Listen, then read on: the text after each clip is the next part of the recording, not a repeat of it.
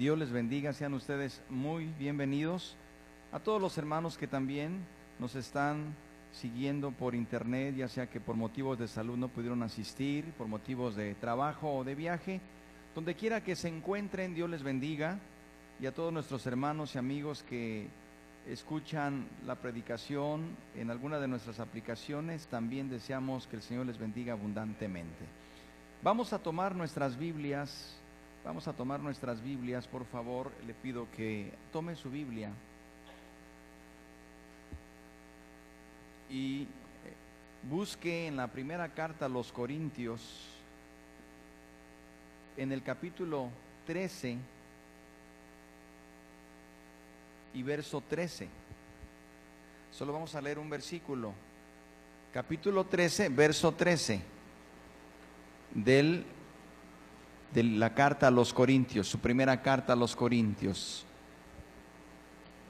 La Biblia dice así, leamos todos, primera Corintios 13, 13. Y ahora permanecen la fe, la esperanza y el amor. Estos tres, pero el mayor de ellos es el amor. Tome asiento, hermano. Vamos a volverlo a leer. Y ahora permanecen la fe, la esperanza y el amor. Estos tres, pero el mayor de ellos es el amor. Este mismo texto, pero en la nueva versión internacional, dice de la siguiente manera, lo leemos. Ahora pues permanecen estas tres virtudes, la fe, la esperanza y el amor. Pero la más excelente de ellas es el amor. Aquí encontramos la palabra virtud. Por eso hemos titulado a este tema la más excelente virtud. Porque dice este texto, pues permanecen estas tres virtudes, la fe, la esperanza y el amor, pero la más excelente de ellas es el amor. Bien, vamos a, tratar entonces la más excelente virtud que es el amor.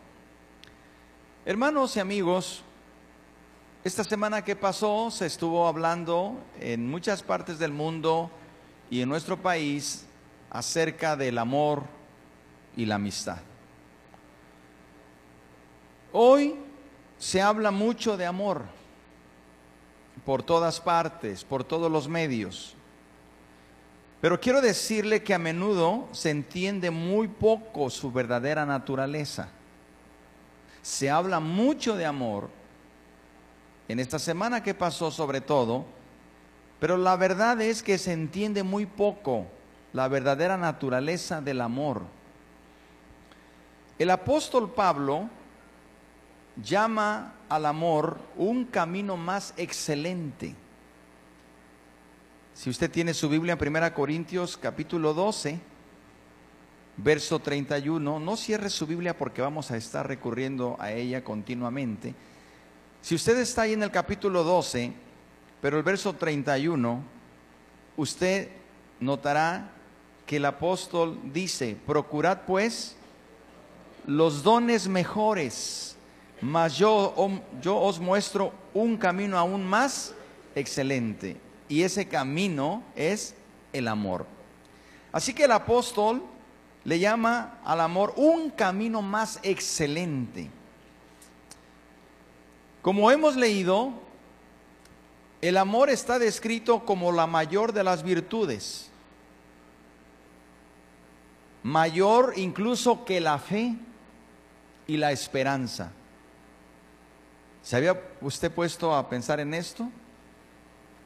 El amor está descrito como la mayor de las virtudes, aún mayor que la fe y mayor que la esperanza. Ahora quiero decirle esto, hermano y amigo, que me escucha. No se puede entender el cristianismo sin esta virtud. Porque el amor es el propio corazón del cristianismo y esencial para las relaciones del hombre con Dios y para las relaciones entre el hombre con sus semejantes. El cristianismo no se puede entender sin el amor. La palabra de Dios o los mandamientos de Dios no se pueden entender sin el amor, porque el amor es esencial para la relación entre el hombre con Dios y el hombre con el mismo ser humano, entre su semejante. Cuando el escriba le preguntó a Jesús cuál era el mandamiento más grande, ¿se acuerda lo que Jesús le respondió en Marcos 12, 30 al 31? Este escriba le dice, dime, ¿cuál es el mandamiento más grande? Y ahí en Marcos 12, 30 al 31 queda registrado. Y aquí entonces notamos que el amor es esencial, es el corazón del cristianismo y es esencial para las relaciones entre el hombre y Dios y entre los hombres. Dice este, esta lectura, Marcos 12, 31, y amarás al Señor tu Dios con todo tu corazón y amarás, ahí está presente el amor, y amarás al Señor tu Dios con todo tu corazón y con toda tu alma y con toda tu mente y con todas tus fuerzas. Este es el principal mandamiento. Y el segundo es semejante, amarás a tu prójimo como a ti mismo. Y agrega, no hay otro mandamiento mayor que estos. Se da cuenta entonces por qué el amor es, está descrito como la mayor de las virtudes, aún mayor que la fe y la esperanza. Porque nada menos que el amor permite relacionarnos con Dios y Dios se relaciona con nosotros y nos permite relacionarnos entre nosotros mismos. No se puede entender, repito, el cristianismo sin el amor. Ahora, déjeme decirle lo siguiente, por favor. Esto es importante, porque hay ocasiones que en el idioma español, nuestro idioma, comparado con la lengua griega, sobre todo eh, el griego de aquellos tiempos, que no es el mismo de hoy en día, a veces una palabra en español es insuficiente en su sentido. Por ejemplo, en español solo existe una palabra para amor. Y esa palabra debe usarse para referirse a muchos sentimientos y actitudes, de tal manera que hay gente que dice, ¿cómo amo mi, mi carrera? ¿Cómo amo mi profesión? ¿Cómo amo el deporte?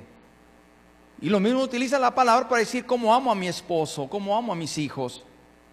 Porque en nuestro lenguaje, como es el caso, la palabra amor se usa eh, para referirse a muchos sentimientos y actitudes.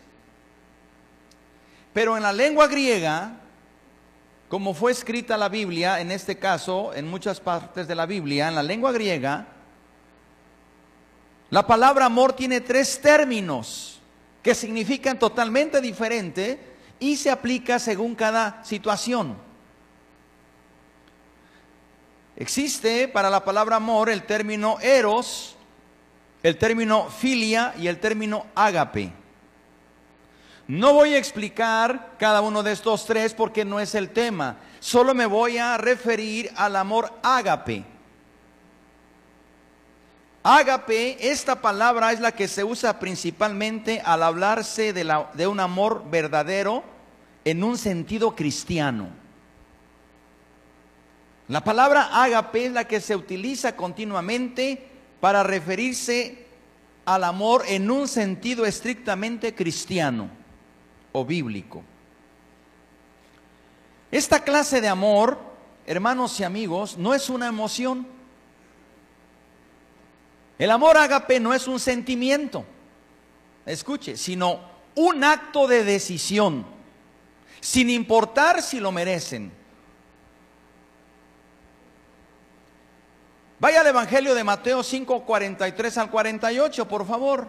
Mateo 5, 43 al 48. Aquí vamos a entender por qué a veces muchos de ustedes han dicho, yo no puedo explicar cómo Dios me dice que ame a mi enemigo, que yo ore por los que me ultrajan y persiguen. Porque cuando entendemos amar, entendemos como un sentimiento o, una emoción en nuestro lenguaje. Pero cuando Jesús está refiriéndose en Mateo 5, 43 al 48, está utilizando el término ágape. Que como le dije hace un momento, el término ágape, refiriéndose a la palabra amor, es, un sentido o es un acto de decisión, sin importar si lo merecen. Leamos por favor el Evangelio de Mateo 5, 43 al 48. Dice así, fíjese usted aquí antes de leer, Jesús está describiendo a Dios, a su Padre, decidiendo salir su sol sobre buenos y malos envía su lluvia sobre justos e injustos. No es si lo merecen o no lo merecen, es una decisión, sin importar si lo merecen. Ese es el amor ágape. Sin importar que lo merezcan, se ama, porque se decide amar. Leamos, oísteis que fue dicho, amarás a tu prójimo y aborrecerás a tu enemigo. ¿Cómo le gusta más, en el tiempo de la ley o en el tiempo de la gracia? Algunos quisieran que viviéramos en el tiempo de la ley para aborrecer a mi enemigo. Porque muchas veces usted ha deseado aborrecer. Es natural. Pero Jesús dice ahora, el versículo 44, pero yo os digo, amad a vuestros enemigos. Deténgase un poco aquí. ¿De qué amor está hablando? ¿Y en cuántas ocasiones usted ha dicho, no entiendo, Señor, cómo yo puedo amar al, al que me ha hecho daño? Porque usted y yo lo asociamos con un sentimiento, lo asociamos como una emoción el amor, porque así está en nuestro lenguaje. Pero en este sentido Dios está, la palabra de Dios está usando estrictamente el amor ágape, que es, es un acto de decisión sin importar si lo merecen. Y aquí Jesús nos está enseñando entonces el verdadero amor.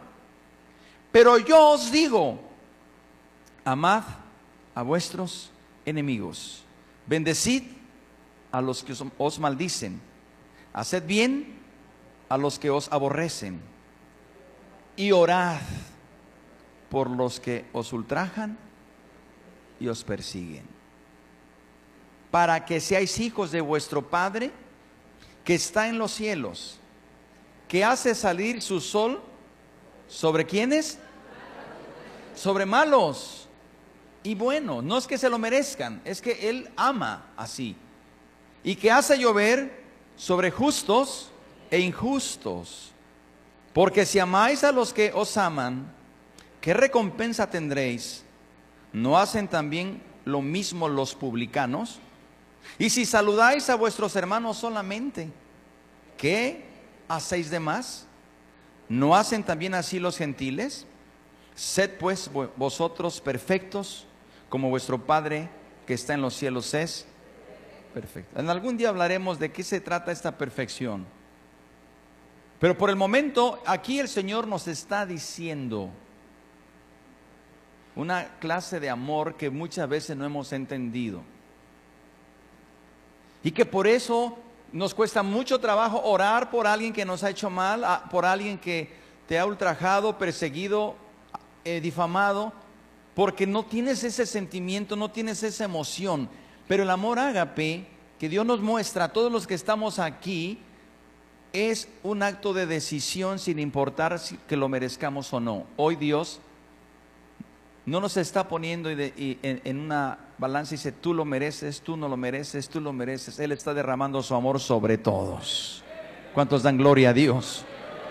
Él está derramando su amor en este momento aún aquellos que le hemos fallado en la semana. Él está derramando su amor de manera general aún en aquellos que no querían saber nada con Dios en esta semana. Y lo está derramando de la misma manera aún sobre aquellos que están buscando a Dios con un hambre y un deseo. Dios es amor. ¿Cuántos dan gloria a su nombre? Esta es la clase del amor que Dios decide amar a los hombres sin importar si lo merecen o incluso de su reacción hacia Él. Muchas veces el hombre tiene una reacción hacia Dios de rechazo, pero el amor de Dios, que es un amor que se manifiesta en un acto de decisión sin importar si lo merecen, el amor de Dios hace que se manifieste en esa vida, aun cuando le rechaza, como fue el caso de muchos, de la mayoría. El amor humano, queridos amigos y hermanos, por lo general es una respuesta a algo digno o lo hable en otra persona. Normalmente el amor humano, el que nosotros conocemos, es una respuesta a algo digno,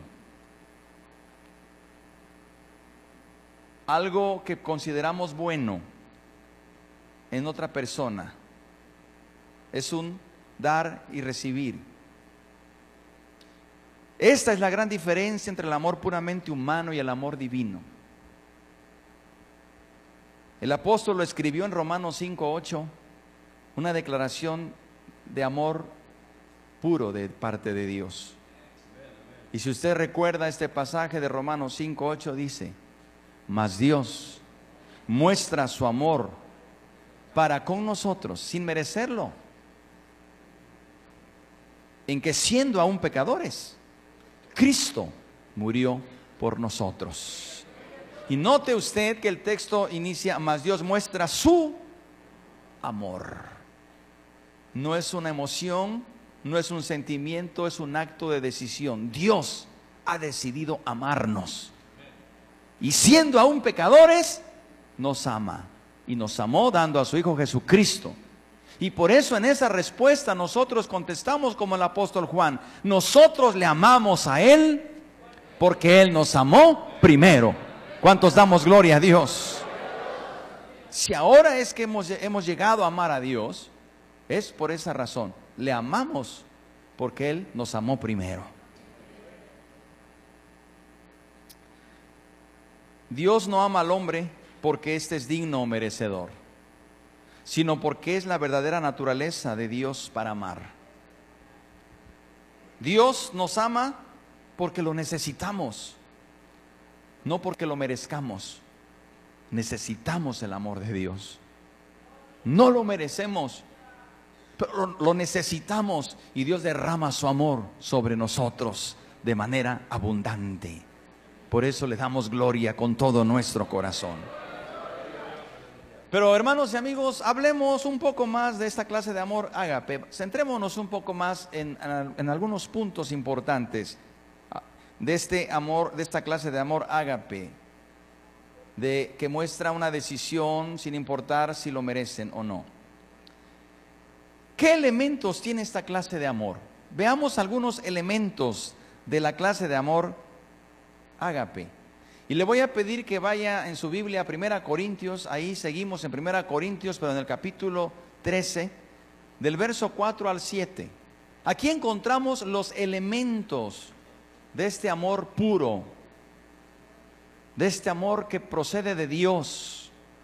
Primera Corintios 4, 7 lo leemos, dice, el amor es sufrido, es benigno, el amor no tiene envidia el amor no es jactancioso, no se envanece, no hace nada indebido, no busca lo suyo, no se irrita, no guarda rencor, no se goza de la injusticia, mas se goza de la verdad.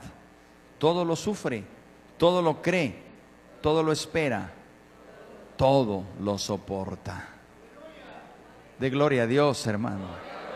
El amor de Dios soportó nuestros desprecios muchos años. El amor de Dios sufrió nuestras ofensas y nuestros pecados y no se irritó, aún siendo santo, nos tuvo paciencia. El amor de Dios nunca se gozó en vernos en nuestra desgracia estando lejos de Dios, al contrario, su amor fue más grande por nosotros cada vez que nos veía en esa condición en la que estábamos antes. Y hermano y amigo que me escuchas, no sé en qué situación te encuentres lejos de Dios, pero ese grande amor, profundo amor, sublime amor, Dios te lo está manifestando en esta tarde Bendito amor, gloria a Dios. El apóstol, en esta carta encontramos lo que algunos autores le conocen como el Salmo del Amor. Y el apóstol enumera y describe 15 elementos del amor divino. Porque este, estos elementos solo se pueden entender en el amor divino. Y el apóstol los describe y los enumera. Solo veremos tres elementos. Este es un tema muy hermoso y, que requiere mayor tiempo, pero veremos solo tres elementos de estos 15 elementos que enumera el apóstol Pablo. Veremos tres. En primer lugar, dice que este amor es paciente. Aunque usted lee que dice es sufrido. Si usted busca en cualquier otra versión de la Biblia, nueva versión internacional, otro lenguaje actual, no encontrará la palabra sufrido, encontrará la palabra paciente, porque significa lo mismo. Una persona que es paciente es una persona sufrida, o sea, sufre, sabe esperar. Así que en este elemento dice que el amor es paciente. Pregunto, ¿Dios es paciente? ¿En cuántos Dios ha sido paciente? Ah, hermanos, Dios es paciente y sigue siendo paciente. Su amor es sufrido, su amor es paciente contigo y conmigo y con este mundo. El apóstol Pedro en su segunda carta, capítulo 3, verso 9, lo dice de esta manera, segunda de Pedro 3:9. El Señor no retarda su promesa, según algunos la tienen por tardanza, sino que es paciente para con quién?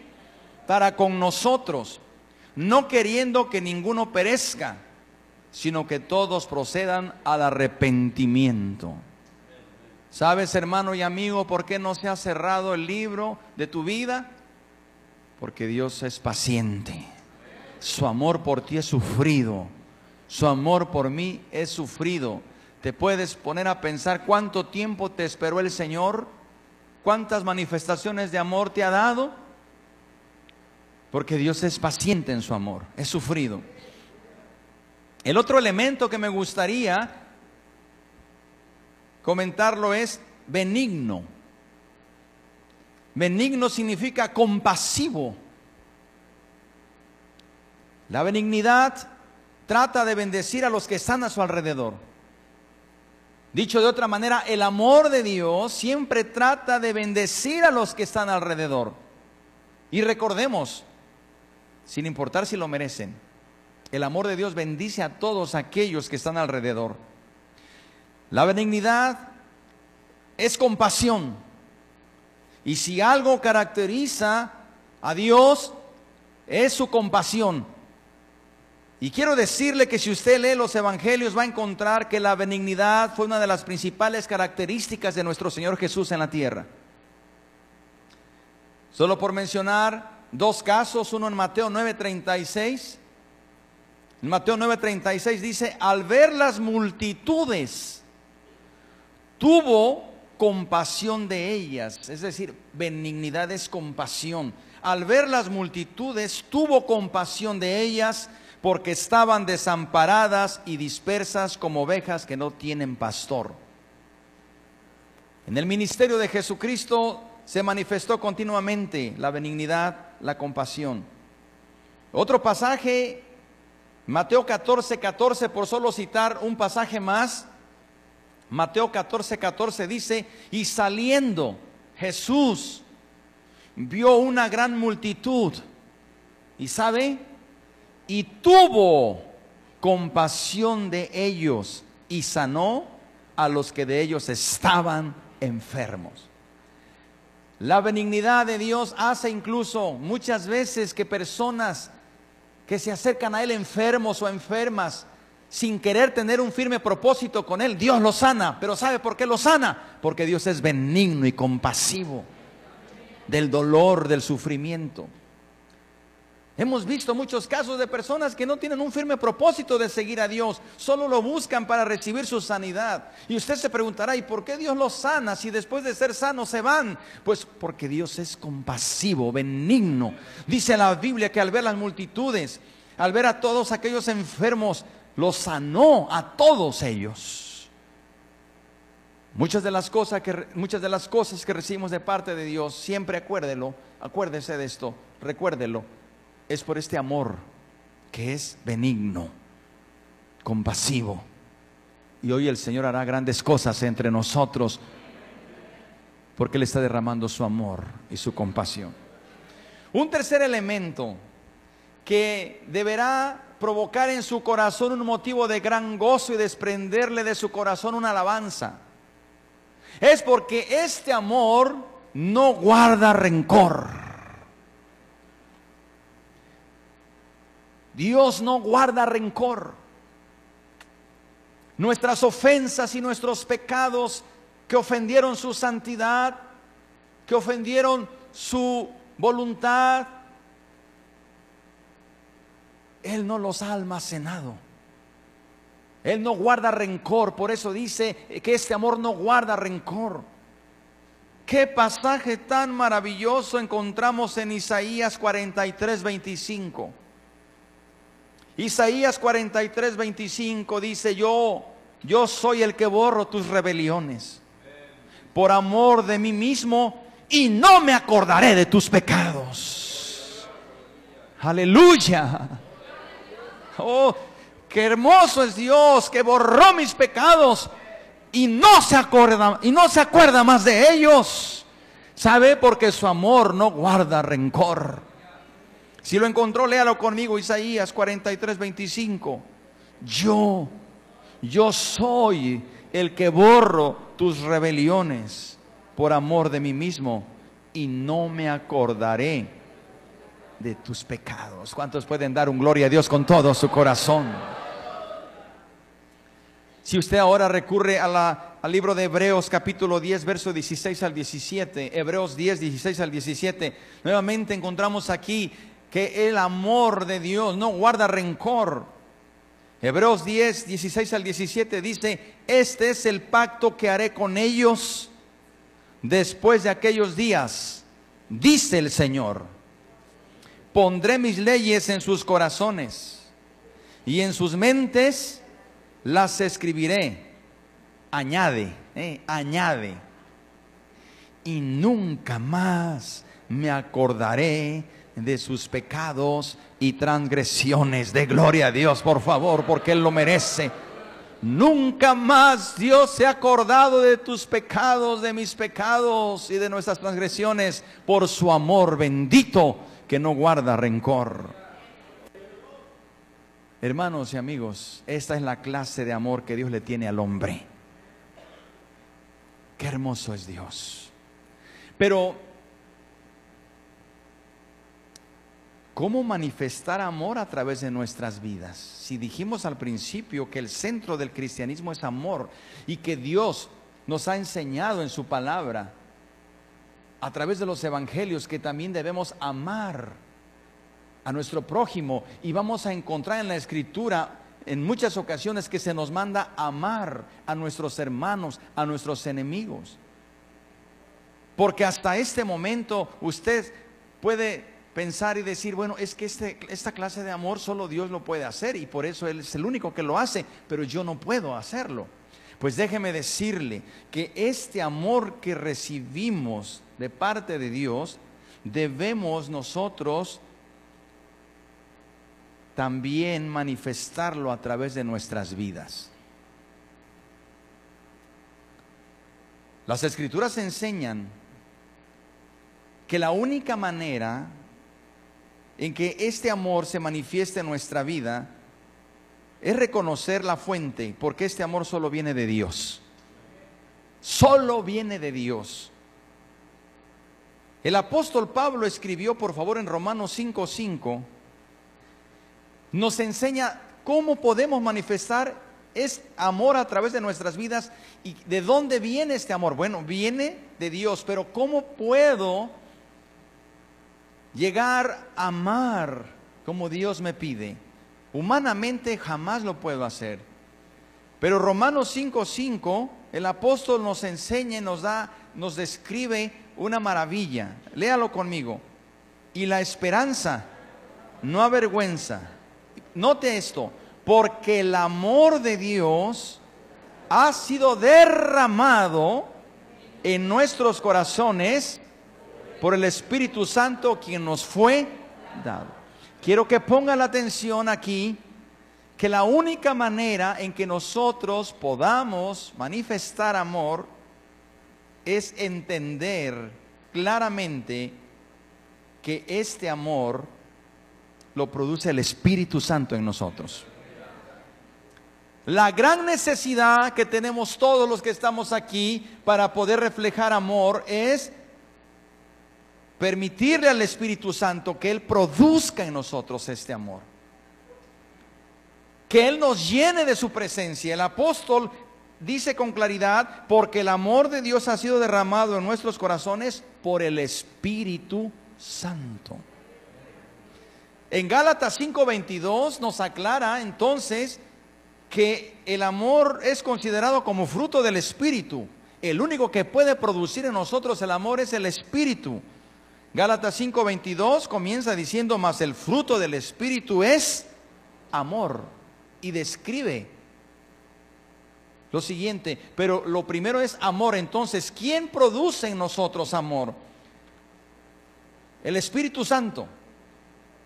Es un fruto producido en nuestras vidas por el poder del Espíritu Santo. De manera que nosotros debemos pedirle a Dios que nos llene de su presencia, del poder del Espíritu Santo. Porque si nosotros somos llenos del poder del Espíritu Santo, derrama en nosotros ese amor y entonces podemos reflejar ese, el amor que Dios derrama en nuestros corazones. Filipenses 2.13 Dice, porque Dios es el que en vosotros produce así el querer como el hacer por su buena voluntad. Y si dijimos que el amor que Dios derrama en nosotros es una decisión, y ahora nosotros podemos entender que cuando el Señor nos pide que amemos a nuestros enemigos, es una decisión que tenemos que tomar, pero para que esta decisión sea tomada, tenemos que recibir el poder del Espíritu Santo en nuestra vida recibir su presencia, su poder en nosotros para poder tener la capacidad o estar habilitados en poder amar aún a nuestros enemigos. Porque debemos entender esto una vez más. Hermanos, iglesia, el amor es el distintivo de identificación del cristiano. es el distintivo que, nos puede identificar como cristianos. Jesús lo dijo a sus discípulos en Juan 13:35. Juan 13:35. En esto conocerán todos que sois mis discípulos, si tuvieres amor unos a otros. Es el distintivo. No hay otra forma de distinguir a un cristiano, a un seguidor de Cristo, más que el amor. En esto conocerán que sois mis discípulos, si tuvieres amor unos con otros. Juan 13:35. Estas palabras que dijo Jesús en Juan 13:35, el mismo escritor Después lo reproduce y hace un eco de las palabras del Señor al decir en primera de Juan 4:20. Si alguno dice, yo amo a Dios, cuidado con esto. Yo amo a Dios. ¿Usted? ¿Usted ama a Dios? Bien. El apóstol Juan, cuando escucha las palabras de Jesús y las deja registradas en el Evangelio, después las retoma y hace un eco. Y las dice de esta manera, en primera de Juan 4:20, si alguno dice yo amo a Dios y aborrece a su hermano, es mentiroso. Pues el que no ama a su hermano a quien ha visto, ¿cómo puede amar a Dios a quien no ha visto? Le dije que el amor es el punto central del cristianismo. De tal manera que si nosotros no manifestamos amor, no podemos, si no manifestamos amor a nuestro prójimo, a nuestros hermanos, no podemos decir que amamos a Dios, por lo tanto, no podemos decir que somos cristianos. Ahora, ¿cómo voy a pedir a Dios que me ayude a amar a mis hermanos? Si me ha dicho que ame a mis enemigos, ¿cuánto más a mis hermanos?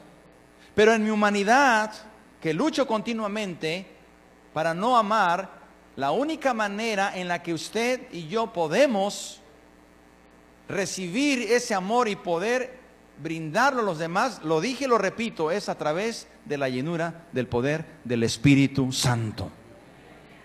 Mientras usted no esté buscando, no, esté interesado en llenarse del poder del Espíritu Santo, estará batallando continuamente con este punto. Pero cuando el Espíritu Santo lo llena de su presencia, derrama su poder y su amor, entonces podemos hablar de esta clase de amor en nosotros. A su nombre.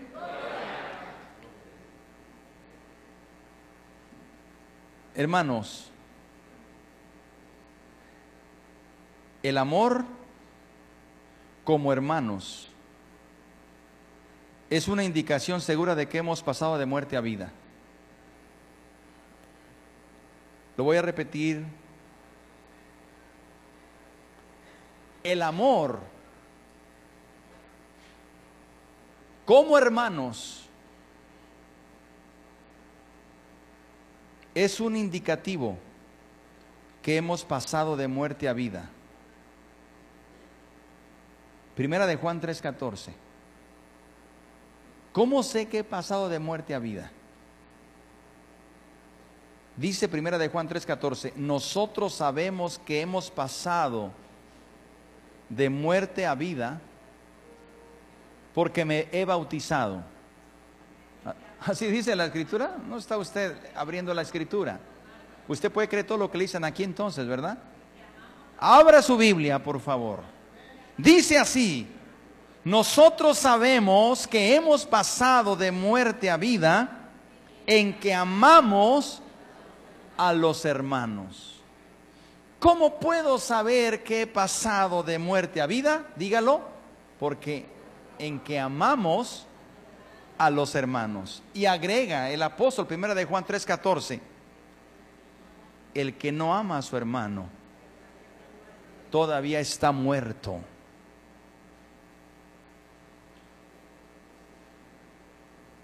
El que no ama a su hermano permanece en muerte. Por eso, el amor como hermanos es un indicativo de que hemos pasado de muerte a vida. Porque de lo contrario todavía permanece en muerte. El apóstol Juan insistió continuamente en los primeros cristianos del primer siglo en este asunto. Y nuevamente en la primera carta de Juan, capítulo 3, verso 18, deja estas palabras inspiradas por el Espíritu Santo. Primera de Juan 3, 18. Hijitos míos, no amemos de palabra ni de lengua, sino de hecho y en verdad.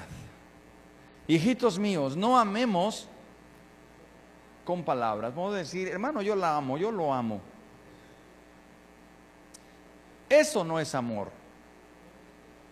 Hijitos míos,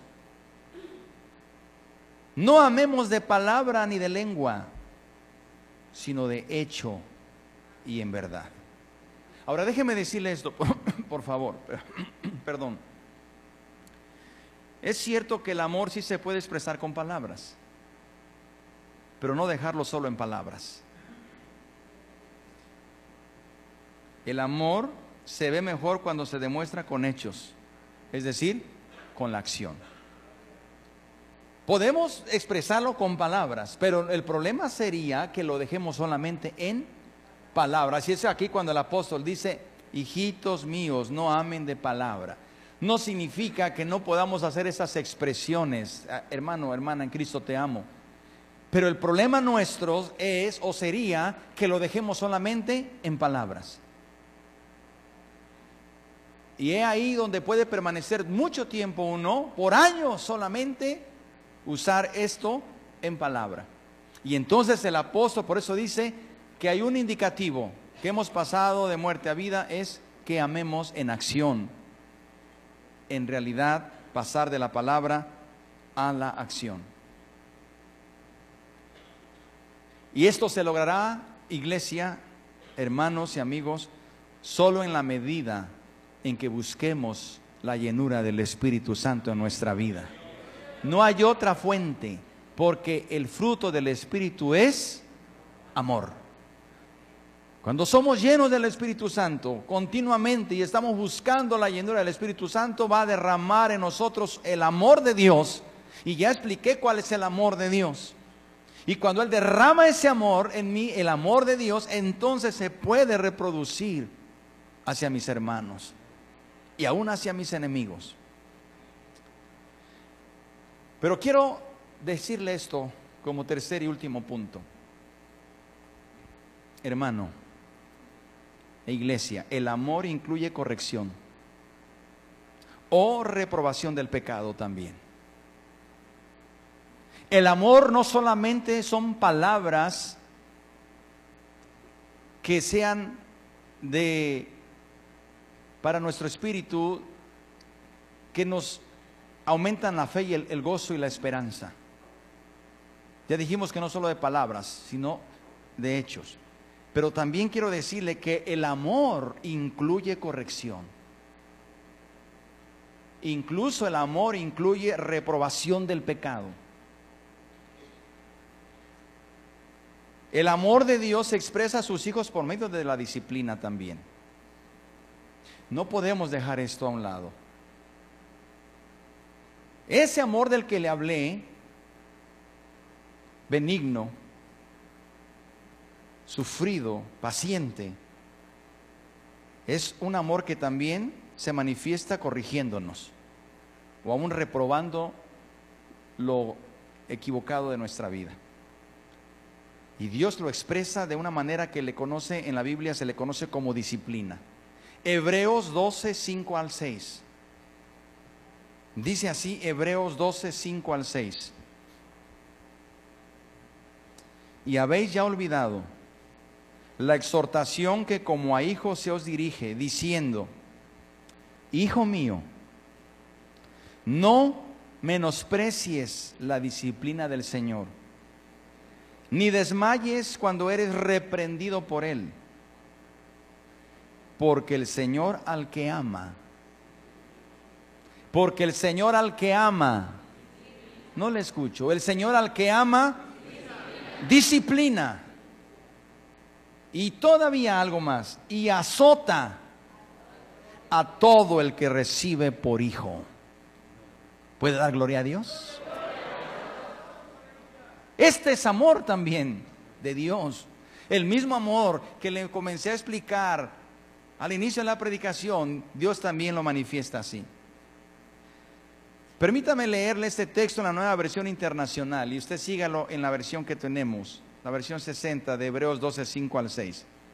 Dice así en esta versión, y ya han olvidado por completo las palabras de aliento que como a hijos se les dirigen. Hijo mío, no tomes a la ligera la disciplina del Señor, ni te desanimes cuando te reprenda, porque el Señor disciplina a los que ama y azota a todo aquel que recibe como hijo. Hermano y amigo, esto también es amor de parte de Dios. Por la misma razón, los cristianos que estamos llamados a amarnos y que es un distintivo de que hemos pasado de muerte a vida, debemos ayudarnos los unos a los otros, exhortándonos. Y muchas veces confrontándonos con nuestro pecado, porque eso también es amor. Segunda Timoteo 4.2, el apóstol le encomienda a Timoteo, segunda Timoteo 4.2, te encarezco que prediques la palabra, que instes a tiempo y fuera de tiempo, redarguye, reprende y exhorta. Pero debemos agregarle el siguiente ingrediente, por favor. Porque a menudo nos encanta reprender y exhortar. Pero a la manera de Dios dice, sí, esto también es amor, porque Dios en su amor incluye la disciplina.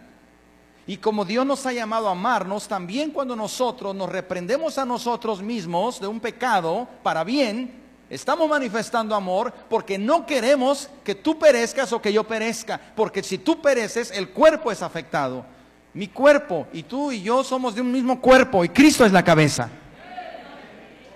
Y la cabeza nunca va a ser afectada, pero el cuerpo sí. De tal manera que también en la exhortación, pero en la exhortación sabia y paciente, hay amor.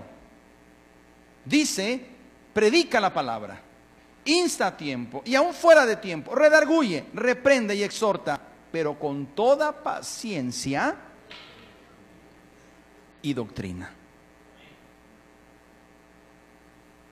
Esto se hace por amor, con el propósito de restaurar. No hay restauración sin disciplina. Lo vivimos como padres todos. Para que nuestros hijos fueran restaurados de un mal hábito, teníamos que disciplinar con amor, reprendiendo, corrigiendo y con mucha paciencia. Mil veces te lo he dicho, paciencia. Mil veces te lo he pedido. Con paciencia lo hemos hecho con nuestros hijos en la carne.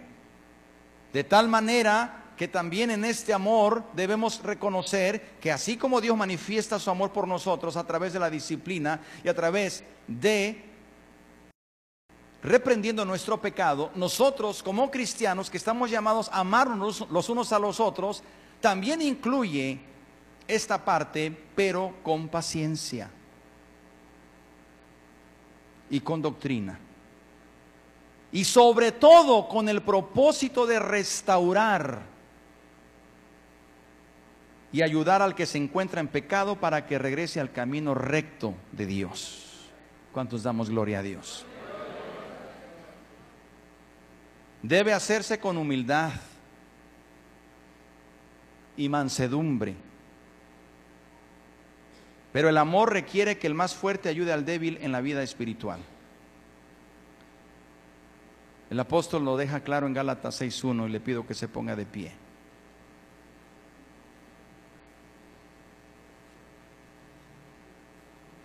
Gálatas 6.1, hermanos, dice, si alguno fuere sorprendido en alguna falta, la palabra sorprendido es que tú has descubierto algo. Yo he descubierto algo, entonces nos llama y nos dice, si alguno fuere sorprendido de alguna falta, vosotros que sois espirituales, restauradle con espíritu de mansedumbre El Señor Jesucristo dio un procedimiento, dijo, llámale. Y estando tú y Él, dile, si no hiciere caso, llama y en dos o tres testigos.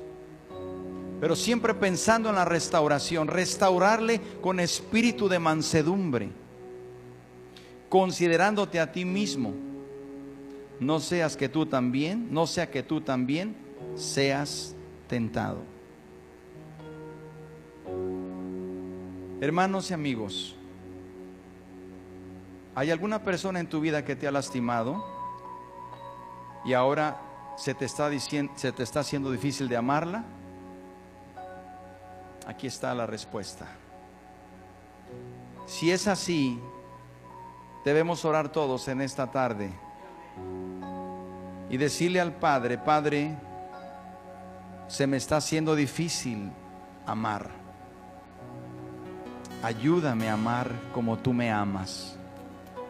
Derrama sobre mí tu amor paciente, sufrido y benigno. Levante su mano, incline su rostro y todos oremos, por favor. Padre, aquí estamos delante de ti, Señor, pidiendo tu ayuda. Gracias por ese amor incondicional que has derramado sobre nosotros. Gracias Señor, porque tú has decidido amarnos sin tomar en cuenta que lo merezcamos. Señor, tú decides amarnos. Nos amas con un amor benigno, paciente, sufrido. Pero también nos amas cuando manifiestas en nosotros tu reprensión para alejarnos del pecado, Señor. Oh Dios mío, te agradezco por ese amor. Bendito sea tu nombre, Señor. Démosle gracias a Dios por ese amor incondicional por ese amor sublime y perfecto, por ese amor grande. Señor,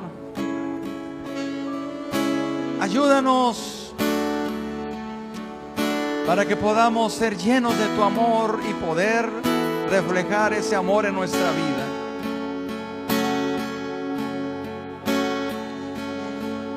Espíritu de Dios. Espíritu Santo, llénanos de tu presencia.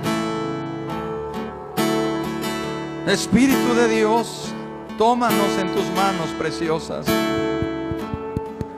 Gracias por amarnos, Señor. Gracias por tu amor.